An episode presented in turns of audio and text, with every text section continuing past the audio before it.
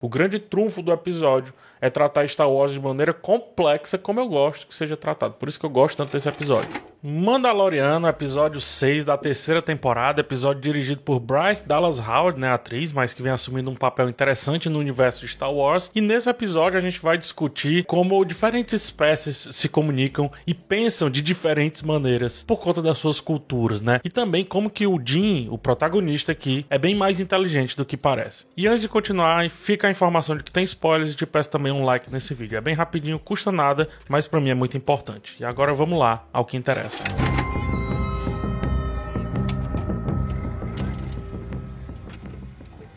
Jack Black é a surpresa da vez, ele e Christopher Lloyd, mas daqui a pouco eu falo sobre o velho. Uma excelente surpresa, diga-se de passagem. O seu personagem é mais um anicheado que usufrui muito bem das brechas deixadas pela Nova República. Ele foi levado a reconstruir esse planeta, o Plazir 15, e empreendeu um romance com a nobre local. Jack Black sempre traz muito carisma para os seus personagens, mas dessa vez há também um tom de dubiedade muito bem construído. Tom esse que vem sendo dado para todos os anicheados que aparecem em tela, mas ao fazer isso com o Jack Black, a desconfiança do meu ponto de vista é maior ainda, porque ele não é essencialmente desse jeito, né? Seus personagens não são desse jeito. E aí fica aquela pergunta, afinal, esse cara tá sendo só legal como é o Jack Black ou tá tramando algo? Essa pergunta é muito, muito, muito bacana pra gente perceber a narrativa do episódio com um certo tom de suspense, né? muitas desconfianças e por isso um certo tom de suspense. Descobrimos que os Mandalorianos, um dia liderados por Bo-Katan, estão agindo como corsários, ou seja, mercenários de Plazer 15. O motivo é melhor ainda. As brechas, como eu já falei, deixadas pelas leis de anistia da Nova República. Enquanto Plazir não pode fazer exército, assim como acontece com a maioria dos perdedores de guerras aqui na nossa realidade, existem brechas que permitem que o planeta contrate mercenários, e nesse caso, mercenários extremamente bem armados e capazes, eu diria que até melhor do que certos exércitos. Esse tema de um planeta próspero precisar de proteção, ainda mais aqueles que escolhem não estar debaixo das asas da Nova República, já foi trazido aqui pelo Griff Carga, precisando de proteção lá em Nevarro, né? Precisando ali de uma espécie de xerife. Aqui, como esse planeta é mais próspero ainda, tecnologicamente falando, inclusive, elevaram isso a uma quinta potência. O planeta evoluiu demais. As máquinas tomam conta de tudo e sobra aos vivos, ou seja, nós, os seres orgânicos, a bonança do viver. É uma espécie de liberdade verdadeira para, no caso, algumas raças, já que outras são apresentadas aqui como bem afeitas ao trabalho e colocando nele também a sua, o seu sentimento de liberdade. Mas eu chego já nesse ponto, tá? Com a necessidade de trabalho eliminada, os seres humanos poderiam se concentrar no desenvolvimento de suas capacidades criativas e intelectuais. É assim que se pensa. E também os seus desejos mais pessoais iriam aflorar, né? dedicando-se, portanto, à arte, como é dito nesse episódio, à cultura,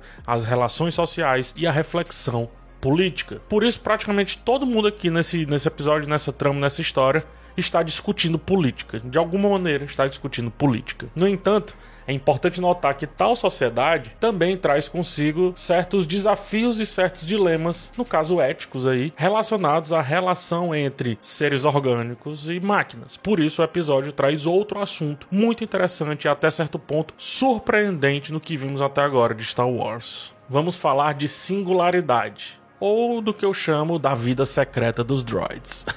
Sempre estivemos perante máquinas inteligentes em Star Wars. Inteligentes aqui entre aspas. Por mais que não sejam seres pensantes, são seres que apresentam uma certa autonomia, até desejos algumas vezes. O R2D2, por exemplo, demonstra uma personalidade única e muito persistente, muitas vezes agindo de forma independente e até mesmo desafiando seus mestres. E aqui eu trago Ray Kurzweil ou Kurzweil, ex-cientista de IA do Google, meio exagerado às vezes, é bom que se diga, mas que nos faz debater que, em algum momento, a inteligência artificial invariavelmente evoluirá para um nível que excederá a capacidade humana, tornando-se, portanto, autoconsciente e potencialmente capaz de aprender e melhorar a si mesma de maneira exponencial. Inclusive, veja o TED do Ray sobre pensamento híbrido.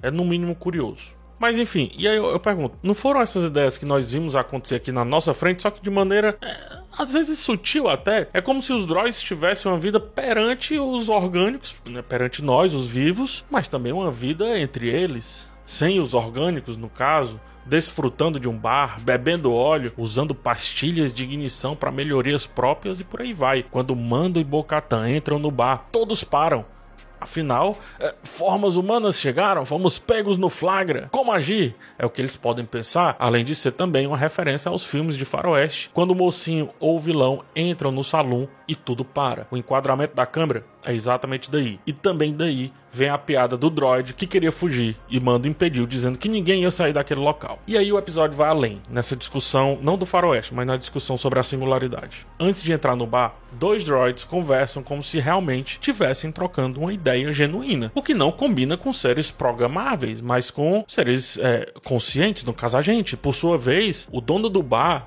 interessantíssimo, o dono do bar, expressa preocupações quanto à possibilidade de serem substituídos por seres orgânicos, o que a gente pensa hoje. Só que é o contrário. Essa representação nos leva a considerar se os droids do universo de Star Wars eles estão se aproximando da singularidade ou já são singulares. De novo falo isso sempre estivemos de frente para os droids aqui em todos os filmes e séries. Os aceitamos plenamente, aceitamos seu carisma, tratamos eles como gente, mas nunca discutimos isso a fundo. E esse episódio nos permite. A interpretação que eu trago, mas as outras são permitidas, é que é, é eles são singulares mas dentro do que foram programados, ou seja, descansar, muito entre aspas, né? Descansar naquele bar é parte do trabalho, deveria. É assim na nossa realidade, afinal, nós não somos escravos, batemos ponto, vamos para casa, porque somos finitos, precisamos recarregar, assim como droids também, não tão finitos quanto nós, mas ainda finitos, dada aí as suas engrenagens, a sua, a sua, as suas peças, a sua montagem, o que nos leva ao conceito de obsolescência, por exemplo. Sendo assim, essa singularidade é realizada, é existente dentro da programação estabelecida, seja proteger, seja executar tarefas específicas, perceba o droid fiscaliza os battle droids, né? E repreende o mando enquanto ele chuta as máquinas, ou seja, também dentro da programação do atacar, servir a algo, aquilo, aquilo outro, né? Eu vou discutir um pouco mais à frente disso, mas em resumo, os droids, do meu ponto de vista, são plenos, só que dentro dos seus limites. Cabe a discussão se isso é uma singularidade ou não, ou se isso é uma singularidade limitada. Quem sabe no outro vídeo ou aqui nos comentários. Por enquanto, deixa eu ir para outro assunto, tá? O episódio nos leva a interagir com diferentes tipos de culturas. Tivemos os Ugnauth, que é a raça lá do saudoso Quill, que eu vou chamar de Ugnaught, tá? Para ficar mais fácil aqui para minha pronúncia. Tivemos também os droids, que demonstraram ter uma certa organização íntima, digamos assim, e tivemos Mandalorianos e a nobreza, né? Bocatan, em determinado momento, reclama que o Jim não está sabendo lidar com as questões que estão aparecendo na frente deles. Ele trata tudo de maneira áspera. Só que muito pelo contrário. Jim, ele estava se adaptando a cada uma das culturas que passava ali por eles. Desse modo de, de cada um deles agir. E como cultura define tudo, inclusive a maneira de se comunicar, por isso, Jim, considerando o papel da cultura ao interagir com personagens de diferentes origens e tradições, coisa que também sempre esteve à nossa frente ao longo dos vários filmes de Star Wars e pouco foi debatido e esse episódio traz, o Jim ele vai se adaptando. Cultura molda a comunicação e o comportamento humano quase por inteiro. Veja aí, por exemplo, o mito do Tarzan, o homem criado por macacos e que passa a viver e pensar como tais. Por isso que diferentes culturas vão requerer diferentes abordagens. Ou resumindo tudo isso que eu falei agora, o Jim está em Roma fazendo como os romanos. e aí vamos por partes, só pra gente ver como é bem legal essa parte do episódio, tá? Com os Ugnaughts, é, já que são um povo 100% voltados ao trabalho, o modo de tratar com eles passa pela obrigação, pela retidão, pelo pragmático do dever. Você não vai chegar em um escritório de trabalhadores ávidos que amam aquilo dali, tá? Pode ser utópico, mas pode existir também. E todos vão parar de trabalhar porque o alecrim dourado chegou. Não, é preciso ter um motivo. De preferência, um motivo pautado na seriedade do próprio trabalho. Ou seja, ele cita o Quill, né? E aí todo mundo presta atenção, porque existe uma classe. Para conseguir tirar algo deles, né, daquela galera que tava ali afinco nos droids e ter um pouco de sua empatia, Mando, por exemplo, não critica os produtos resultantes de seus esforços, que é o contrário de Bocatan, porque aquilo que produzem os Ugnaughts lá, o que eles produzem são a sua essência, são eles mesmos. Vida e missão se misturam, portanto, o que não é muito diferente dos Mandalorianos. Mas daqui a pouco eu chego nesse lance dos Mandalorianos porque eu quero fazer um parênteses ainda sobre esse tema, tá? Olha que curioso. Mesmo em uma sociedade liberta do trabalho, ainda existe um grupo específico que precisa trabalhar para construir os droids. Muito massa. Mas isso que eles fazem, né, é, é porque eles querem porque essa é a sua base, é a sua solidez. Alguns indivíduos podem sim escolher trabalhar em atividades que consideram significativas e recompensadoras. Construir droids, nesse caso aqui. E essa escolha é feita por passar por sua sensação de propósito, advinda da sua cultura. Nesse livro aqui, por isso que eu separei ele, O Artífice, do Richard Sennett, esse conceito é muito bem explorado, tá? Vou abrir aqui bem no comecinho, bem no comecinho mais ou menos assim. As recompensas emocionais oferecidas pela habilidade artesanal na consecução desse tipo de perícia são de dois tipos. As pessoas se ligam à realidade tangível e podem orgulhar-se de seu trabalho, mas a sociedade criou obstáculos para essas recompensas no passado e continua a fazê-lo hoje. Em diferentes momentos na história ocidental, a atividade prática foi menosprezada, divorciada de ocupações supostamente mais elevadas, tá? E aí ele continua, obviamente, debatendo durante esse livro inteiro essa questão do artesão, tá? Olha só que interessante, né? Ele aborda como o desejo de fazer algo bem por si só é uma qualidade humana. Na habilidade de um artesão, vemos, por exemplo, o desejo de fazer algo bem pelo simples prazer de fazê-lo bem, fazer aquilo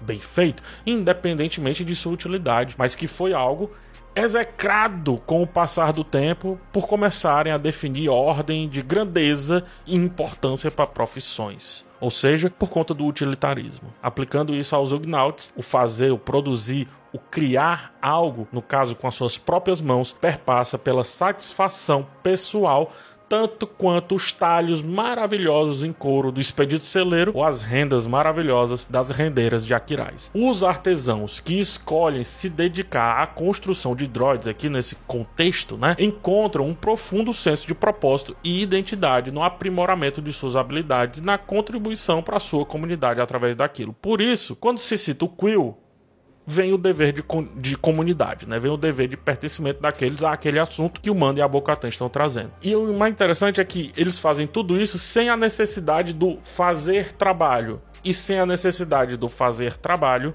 vira arte. Por isso os Ugnaughts, assim como aqueles seres pequeninos lá de Naivarro, né, são tão bons e tão dedicados ao que fazem, bem como só conseguem pensar e viver através desse modo de vida. E sim, tudo isso foi um grande parênteses, mas eu espero que vocês tenham gostado. Voltando.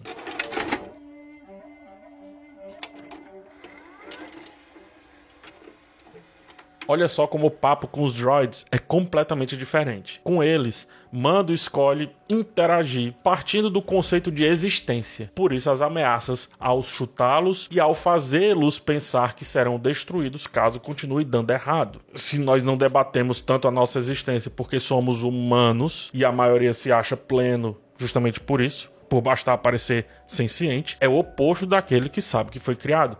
Os droids sabem que foram inventados que, entre aspas, de novo, nascem de um propósito. O que eu quero dizer é. Primeiro vem o propósito, depois a criação. Sendo assim, Jin age de maneira rude que a Bocatan não queria para ganhar a atenção do dono do bar. A situação também lembra uma cena do filme Eu Robô, no qual o personagem do Will Smith busca o androide Sony em uma sala lotada de outros droids idênticos, né? Androids, no caso, idênticos. Em Eu Robô e aqui também podemos facilmente despersonificar as máquinas por sua aparência, mas em ambos os casos, uma, especificamente uma, tinha atingido um viés diferente do padrão desejado e só sendo levada ao extremo para sair das suas sombras. Por isso que o Jin, né, o mando, agiu daquela maneira com os Battle Droids. Passamos então para a nobreza, onde se colocam mais as palavras, né, mais as ideias, os convencimentos e os conchavos. Eles falam o idioma da diplomacia. A nobreza fala com Jin e Bo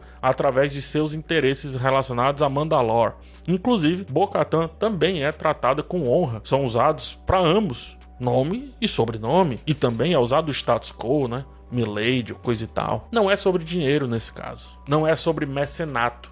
é sobre política e a elegância das ideias, a suposta elegância das ideias. Por isso oferecem o que há de mais valioso naquele momento: reconhecimento de Mandalor como nação. Sabe aquela frase de que todo mundo tem um preço? A nobreza, ela parece muito bem saber que preço é esse para todo mundo. Naquele exato momento, naquele mísero momento ali, Bo e Jin foram manipulados através da missão que eles estão inseridos, né? Reerguer Mandalor. E por fim, temos os próprios Mandalorianos, um povo vertido e criado no ato de guerrear. Bo, né, Bo-Katan enfrenta Wolves, vence, prova que é mais forte, mas a questão do Darksaber é muito importante porque Mandalorianos também são essencialmente tradicionalistas. Ciente disso, Mando usa a tradição a seu favor e contra, entre aspas, aqui, os Mandalorianos. Ele usa da pragmática do pertencimento do Darksaber sobre do fato de Bo-Katan tê-lo conquistado contra a pragmática forma de pensar dos guerreiros retos que agem sempre como pontas de lança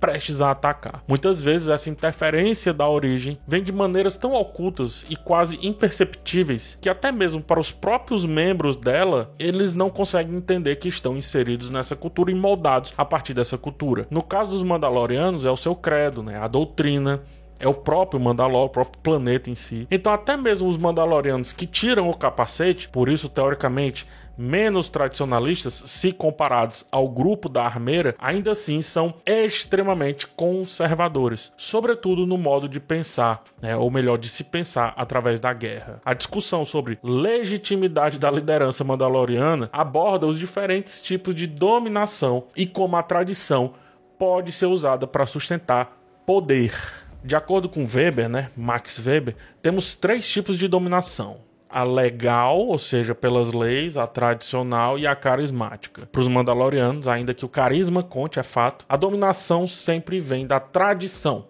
Por isso, há uma certa importância do Darksaber para a adesão de seu povo às suas regras e às suas normas, até mesmo para aqueles que se dizem menos tradicionalistas, porque cultura é algo tão intrínseco que os que estão inseridos pouco percebem. A política é abordada pelo episódio de maneira direta. No final das contas, o Dr. Brown, de De Volta para o Futuro, nosso querido Christopher Lloyd, é quem está manipulando, ou melhor, estava manipulando os droids contra a paz lá no planeta Plazer 15. Ele é chamado de separatista, mas corrige, se dizendo um visionário, assim como era Conde Dooku.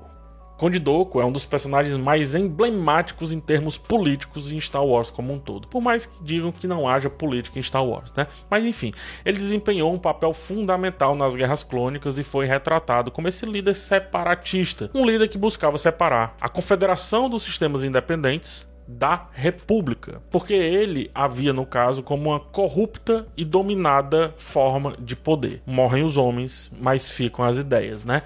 Portanto, volta a República, nesse caso a nova República, e voltam também aqueles que não querem nenhum e nem outro modelo, alegando a democracia no nível mais puro possível. A escolha de Lloyd é perfeita, porque Hellgate, seu personagem, né, o comissário Hellgate, tem a idade perfeita para ter vivido vários Star Wars e entendido diferentes modelos de pensamento e de exercício político daquela galáxia. É por isso que todo tempo eles estão falando sobre votação. O povo votou, o povo quis isso, o povo isso, o povo aquilo outro. Mas enfim, a narrativa do episódio trata o Hellgate muito próximo de como a narrativa dos filmes e do universo expandido de Star Wars tratou o Conde Dooku. Embora ele, né, o Conde Dooku, tenha sido retratado como um vilão a princípio, um traidor, principalmente a partir do dos pontos de vista da República, dos pontos de vista do Jedi, suas crenças políticas têm certo mérito quando olhamos aqui para o panorama dessa galáxia. Eu tô falando do panorama dessa galáxia, presta atenção. Ele reconhece a corrupção e a ineficiência presentes na República, algo que inclusive foi debatido profundamente na série Andor e que, se a gente pensar bem,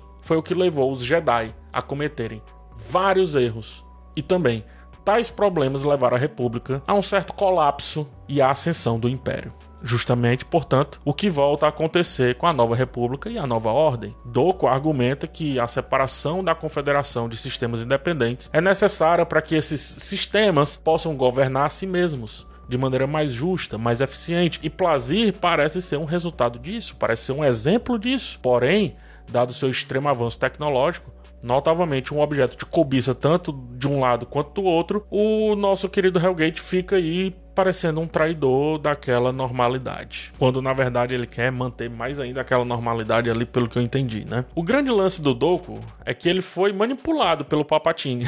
e o Papatini usou o movimento separatista como parte de seu plano para assumir o controle da galáxia e instaurar um regime autoritário e imperial. Ou seja, as ideias de Doku voltam e voltam cada vez mais fortes. Só que também, quem sabe, voltam a serem manipuladas. Eu duvido que exista apenas um Hellgate aí presente nessa realidade. Assim como eu duvido que não existam mais toda a graduação de pensamentos políticos que um dia houveram nessa galáxia. E é aqui que eu vejo o personagem do Jack Black voltando a ser dúbio e talvez se conectando com o núcleo do Pershing lá no terceiro episódio. Em O Banquete, e aqui agora eu trago o homem. em O Banquete, Platão nos mostra como o amor é uma força poderosa capaz de mover as pessoas, tanto para o bem quanto para o mal. Tem uma citaçãozinha bem rapidinho, tá? É difícil, mas só para contextualizar. Trata-se de algo que nossos tiranos aprenderam por experiência. De fato, o amor de Aristógton e a amizade de Armódio cresceram tão solidamente que arruinaram o poder deles. Então ele vai falar aqui sobre amor, sobre vários outros, outros pontos. Deliciosa leitura, inclusive.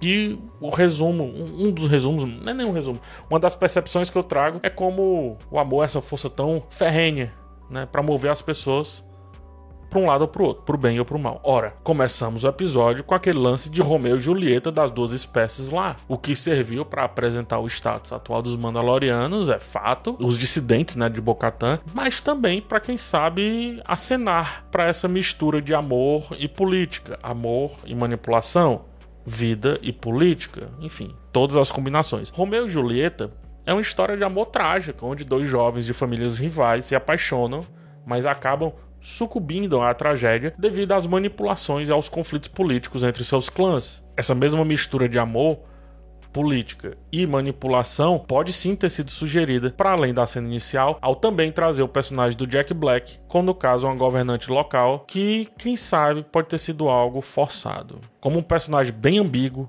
ele pode sim estar sendo manipulado ou manipulador da sua companheira, no caso, em busca de seus próprios objetivos. Assim como a maioria dos anicheados foram apresentados aqui em Mandalorian. Em resumo, que esse vídeo ficou longo, tá? O episódio 6 da terceira temporada de Mandalorian, para mim o preferido até então, oferece uma narrativa muito complexa, muito rica em temas que permitem reflexões bem aprofundadas e acredite, eu nem risquei a superfície. Ao explorar questões políticas, culturais, sociais, a série nos convida a refletir sobre a natureza humana, sobre a ética, sobre a responsabilidade e a importância do entendimento e aceitação das diferenças culturais que existem diante dos nossos olhos. O grande trunfo do episódio é tratar Star Wars de maneira complexa, como eu gosto que seja tratado. Por isso que eu gosto tanto desse episódio. De quebra, ainda tem momentos marcantes, como o Dark Saber nas mãos de Bo-Katan e a vindoura Mandalor se aproximando, né, cada vez mais. Além também de várias tecnologias novas sendo exploradas aqui nesse universo, como por exemplo, os hipertúneis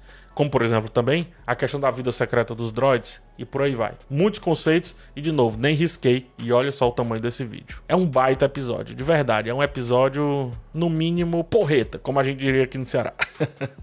a gente se vê no próximo vídeo, gente, muito obrigado por ter chegado até o final. Um beijo em vocês e fui.